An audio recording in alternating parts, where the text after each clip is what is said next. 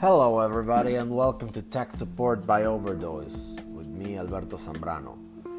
Um, Tech Support is brought to you by my pa- Patreons on Patreon. Patreon is an online community where it's a crowdfunding community where creators can get rewarded for the quality content that they post. Please you don't heard about Patreon, stop what you're doing and go over there because everything from DIY, entertainment, and what have you is there.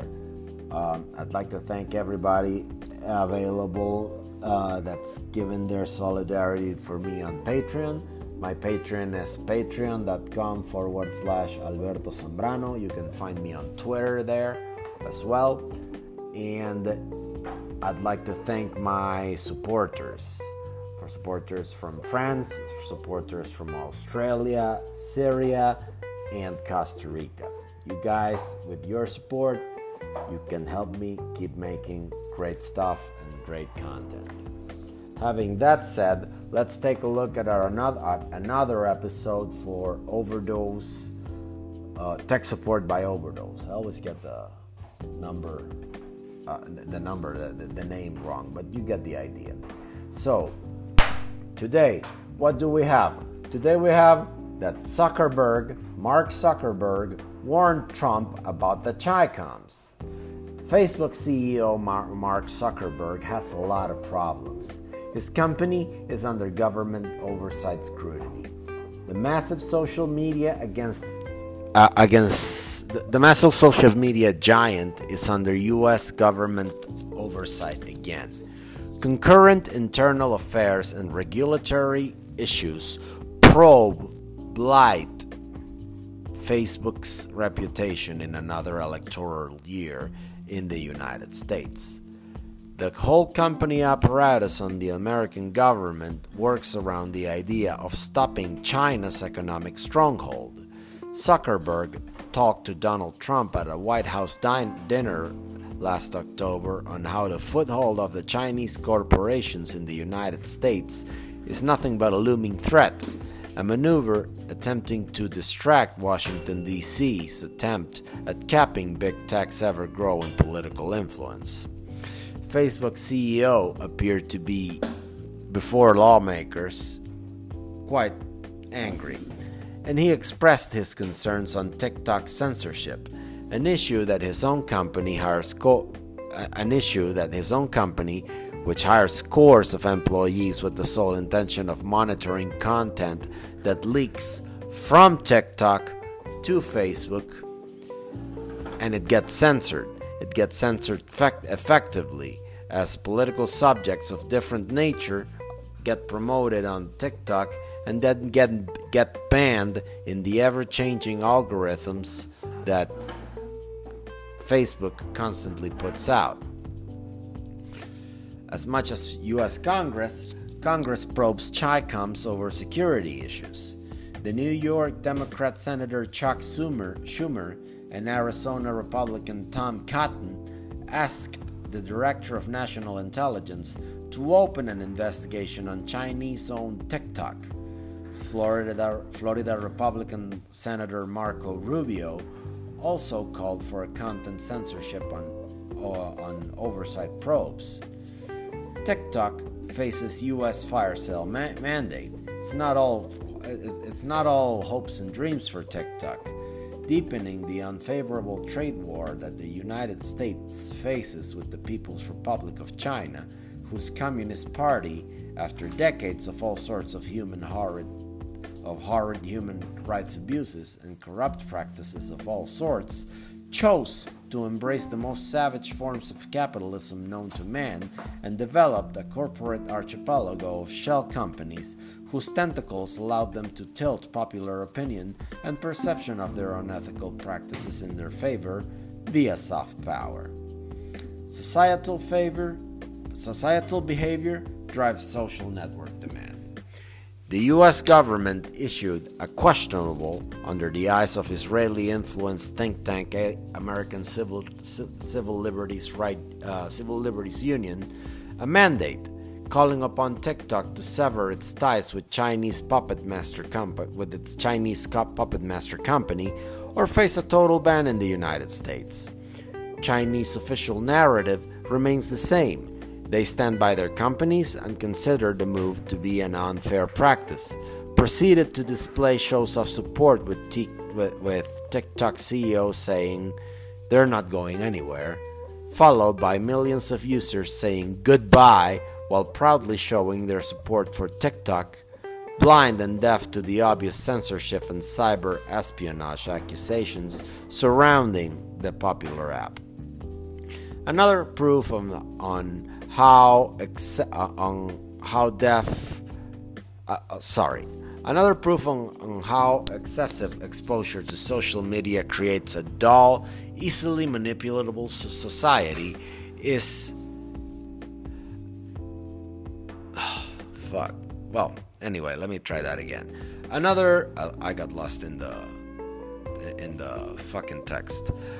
Another proof on how the excessive ex- exposure to social media creates a dull, easily manipulable society that's either willing to pick up on the talking points or, in the case of TikTok, happily indulge in posting content until another platform offering the same services pops up and offers the same and its users go and develop life in that platform. Millennials and Generation Z segments of the population move significant, significant segments of content and drive demand. Social network use is a recent event with the, within the history of mankind. Humans began to use computers with interconnected data, data traffic networks data consumption aims to improve day to day operations. One of the reasons TikTok exploded in popularity was because it allows for certain, for certain expressions and cultural manifestations, and its popularity increases, increased further as pop culture idols used it as a fertile ground for their follower base.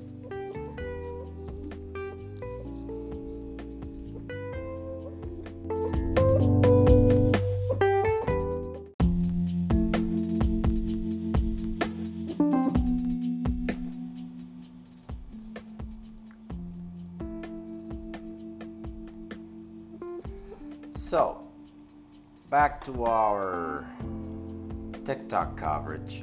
Oracle and TikTok might be a new partner for this uh, ByteDance product. Oracle and TikTok. Yeah, sounds right weird. Sounds right about weird, right? Well, Microsoft found a competitor. Microsoft found a competitor for TikTok per, for a potential TikTok purchase. Rem- let me remind you that um, the go- government of America issued a fire sale on TikTok, rem- demanding ByteDance to sell all, all of their Chinese owned assets to American companies. So, Microsoft, the one that seemed to be making a, a bigger push for the purchase of the company, just found some competition. competition competition Larry Ellison's company Oracle might offer TikTok a purchase option. Oracle's courtship of the Chinese owned ByteDance is part of an orchestrated push for the pop- popular social media app. TikTok is currently at the eye of a government oversight storm that threatens to ban the successful company from operating in the American market. Oracle partnered with Sequoia Capital an American venture capital firm based in Menlo Park, California, and the New York based company General Atlantic. These three companies conduct talks with TikTok with aims of getting a giant slice of TikTok's commercial influence in the United States, Canada, New Zealand, and Australian markets. This competitive bid comes right after Microsoft's flirtatious intentions with Chinese owned ByteDance as the Washington, D.C. government gave ByteDance 90 days to sell its business or cease operations in the U.S. territory. Larry Ellison sympathizes with the Trump administration push against TikTok. Oracle and TikTok, so who else would jump in? Disgraced social media company Twitter also wants to buy a uh, piece of TikTok. The problem for Jack Dorsey is its cash flow, as Twitter doesn't, you know, it's broke, it doesn't seem to go anywhere. Oracle's interest in TikTok comes at a time where talks with Microsoft seem to have cooled down. It seems that the software developer offered very little to TikTok. Whoever picks up TikTok scraps must face tough scrutiny. The company is under a massive government oversight campaign in the US, whose actions against the apps triggered legislative and executive branch action ranging from a top, top level Florida senator conducting inquiries on TikTok's content policy quoting censorship to a partial U.S. armed forces ban to the massive amount of information growth and the hype behind it. TikTok's problems and controversies shine a light on consumer preferences in the United States. For those on TikTok's side in the United States, it comes down to freedom of association and freedom of speech, basic constitutional rights granted under that country's legal system. Still, the debate on the government side resides on a geopolitical issue, as China's dominance in the telecommunications sector with their long running push on handling content and distribution of internet traffic becomes a national security issue for many countries worldwide. Just so you know what TikTok is, TikTok is a social media media short video sharing platform developed by Chinese-owned company ByteDance. The app is very popular amongst the Generation C and Millennial segments, which use it with enthusiasm as they share all kinds of different content. From dancing and music to painting, singing, acrobatics, there are all kinds of contents to choose from. In TikTok. With the exception of the explicit adult content genre and in some occasions overtly political statements, the video sharing social, social media platform made its way to the top, ranking top in downloads, surpassing YouTube and Facebook back in 2018 and 2019. Users download TikTok over Facebook, YouTube, and Instagram, and there's a reason for it. The app is extremely easy to use. TikTok CEO in a video posted shortly after Donald Trump commented on the possible ban of the app that the Chinese company isn't going anywhere and they intend to remain conduct to remain to conduct they intend to remain and conduct their day-to-day operations in the United States and elsewhere.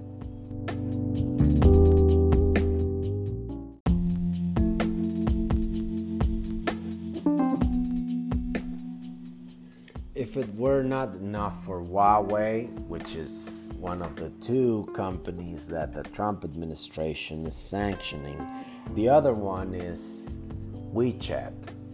Okay?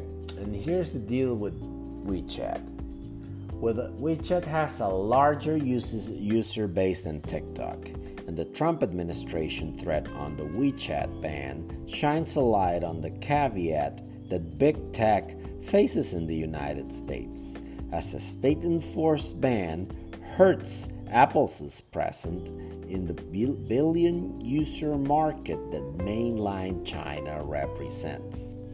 For millions of Chinese citizens, their daily lives rely on the use of WeChat, the app, which connects them with the world in many, many ways, from chatting with friends and family to remittance, remittances, payment of services, and more. WeChat's penetration in the Chinese population is so deep that many Chinese citizens had the multi purpose Tencent developed app before actually acquiring an email address. Part of a larger plan by the Trump administration to exert digital supremacy in the cybersecurity uh, in the cybersecurity sector. I meant to say China, so it's part of uh, of the larger plan by China to exert digital supremacy in the cybersecurity sector. Tencent is China's second most valuable company, with Jack Ma's Alibaba.com, equivalent uh, uh, equivalent to Chinese Amazon in the sector, whose stakes in the several video game companies like Blizzard Entertainment, Epic Games, Riot Games, and League of Legends are evident. The unparalleled access that Chinese authorities have upon its citizens by allowing Tencent's WeChat to operate tracking means that there's an insurmountable amount of personal info- information without ba- boundaries to a- in their access to Tencent. In other parts of the world, like the United States, governments are zealous about protecting their citizens' private information. In WeChat's presence in the United States, well, albeit small, is one of the reasons why the uh, American government is so focused on banning the app on the territory. The answer is a little complicated. You see, over the past 20 years, the government of the People's Republic of China decided to invest heavily in telecommunications, developing a massive research and development park. And they're reaping the results. So, what is China's strategy to stay on top of the tech game? Well, the People's Republic of China has major reasons to seek research and development in the technology and telecommunications sector. First, they actively increase their domestic participation in knowledge creation accumulation, and diffusion. To do so, they increase domestic technological cap- capacity, massive campuses, laboratories, and industrial parks with aims of attracting foreign investors and colonies. Once they manage to do that, they create conditions that generate that, that generate training that benefits domestic and industrial developments. with company, companies like Huawei and ZTE also in the telecom sector, Tencent's role in data management puts Chinese innovation and technology as a stepping stone for the global flow of information and transaction. The US doesn't want China to have a noticeable do- dominion of global communications in an era where lockdowns due coronavirus spikes severely hamper global workforce. Who opposes the we, who opposes the WeChat ban? The US government push to ban WeChat. And the push to ban WeChat from its territory finds strong opposition in corporate America. The American Civil Liberties Union, an Israeli financed think tank, a left of center organization has their lawyers arguing for freedom of speech and association, the constitutional provision in the United States. On the other side, corporate America, an influential group of companies that engage in commercial activity in China, don't want to see WeChat banned. If the WeChat ban takes place, take a look at how corporate America will, fade, will react. Take case in point, Apple. Apple's iPhone presence in the in the mainland China market is big. And if Apple has to remove WeChat from the App Store, it would render millions of US uh, of iOS devices in mainland China unusable, as their owners would need another phone to conduct their day-to-day operations, from paying utility services, dry cleaners, uh, taxi cabs, payment platforms, you name it. WeChat does all these things for you. So why would you need another phone if the iPhone doesn't give you that uh, facility, that, that, that ease of use? You will, uh, as a Chinese citizen that got that, that saw WeChat's uh, ban in the uh, in the App Store, you would go to another provider. A provider that the People's Republic of China is surely to provide because Huawei, ZTE, and many other mobile phone manufacturers manufacturers will include WeChat in the mix. So, a market that domestic manufacturers like Huawei, ZTE, and Xiaomi will cater to many new alternatives as it is happening right now. So, in a way, you have a very complicated dance in which a very complicated dance in which tech companies aided by the Democrats aid the Chicoms in order to establish stronger foothold presence in America. It's complex. For further information, please comment, like, subscribe. My Patreon is patreon.com forward slash Alberto Zambrano. It's been a pleasure to be here with you. Please share this podcast as it really helps me with my algorithm. And I'd like to thank you once again for being here. Goodbye.